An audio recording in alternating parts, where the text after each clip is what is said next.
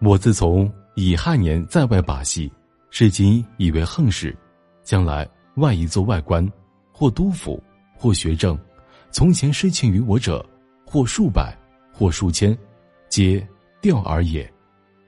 其若到任上来，不因则失之刻薄，因之则失一暴食，尚不足满其欲。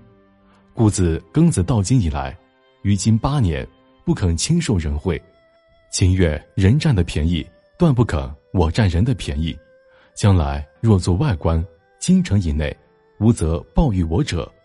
以后凡事不可占人半点便宜，不可轻取人才，切记切记。这封信什么意思呢？说啊，乙亥年在外面周游所发生的事情，至今仍让我感到非常悔恨。将来万一做外官，或做督府，或做学政，以前那些对我施过人情恩惠的人，都会成为钓鱼的食饵。他如果找到我办事，不答应则显得太刻薄，答应则一分的恩惠则给他十倍，即使这样，尚不宜满足他的欲望。所以。自我庚子调到北京以来，距今已经八年了。我不肯轻易接纳别人的恩惠，情愿别人占我的便宜。将来如果做外官，京城以内，相信不会有人令我左右为难。以后凡事不可以占人半点便宜，不可轻易拿人钱财，切记切记。曾国藩主张要交益友，什么样的人才算是益友呢？他认为。每是吃亏者，就是益友。在曾国藩看来，愿意吃亏的人是君子，因为愿意吃亏代表这个人有博大的胸怀，有高尚的德行。更重要的是，曾国藩认为愿意吃亏是一种大智慧。正如他在家书中所言：“今天占了别人的便宜，将来别人有求于你，很容易让自己置身于左右为难的境地。所以，为了避免将来被别人牵制。”今天就绝不可占别人半点便宜。对一般人来讲，当便宜就摆在眼前，却能够做到不占，这是比较困难的，因为他们眼前只有眼前的便宜。但是很显然，曾国藩是一个不仅看到了眼前，更看到了未来的人。实际上，曾国藩初入官场就立下一个大志向，不以做官来发财。他是这么说的，也是这么做的。同治四年。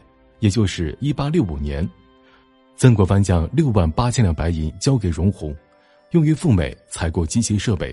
历时两年，荣闳带着从美国精心挑选的一百多台机器回到上海，参与创办了当时有名的江南织造局。按照当时的官场陋习，荣闳理应奉上礼物，以感谢曾国藩的提携之恩。而此时呢，曾国藩已经北上剿匪。所以特地写信给儿子曾纪泽，说：“荣闳送礼物，如果价值在二十斤以内，即可收留；超过的如数还给他。”可见，即使是在给予别人实质帮助之后，曾国藩也不愿意接受对方的回报。或许在旁人看来，曾国藩对自己的要求近乎苛刻，简直让人无法理解；但在曾国藩看来，这是为官为人最重要的原则。究其原因。这跟他深受儒家文化熏陶有很大关系，《易经》上讲：“积善之家必有余庆，积不善之家必有余殃。”曾国藩正是对这句话有深刻的理解，所以即使有人送钱给他，他都是坚决拒绝。至于想方设法的去敛财，那就更不可能了。对于志在钱财的人来说呢，钱财的诱惑自然是无法抵挡的；但对于曾国藩来讲，做圣贤才是他的大志向。区区钱财又何足诱惑呢？不过，反观现代社会，经不起钱财诱惑的人实在是太多了。现在很多人在钱财上的态度就是能占便宜，绝不吃亏。为了得到更多金钱，甚至不惜出卖人格、感情等这些最重要的东西。而这也反映出现代社会家庭在家风建设上出现的偏差。一个家庭过分的重视金钱，而且喜欢在金钱上占别人便宜。甚至是不择手段，这显然是不正确的为人之道。这样的家庭可以在金钱上获得丰收，但长远来看，终究是很难维持兴旺的。实际上，钱在满足了人的基本需求之后，对幸福产生的边际效益就会递减。举例来说，当我们从拥挤嘈杂的合租房里搬到属于自己的房子，哪怕是很小的一居室时，幸福感就会大大增强。但是，当我们再换成几百平方米的别墅时，幸福感的变化就没那么大了。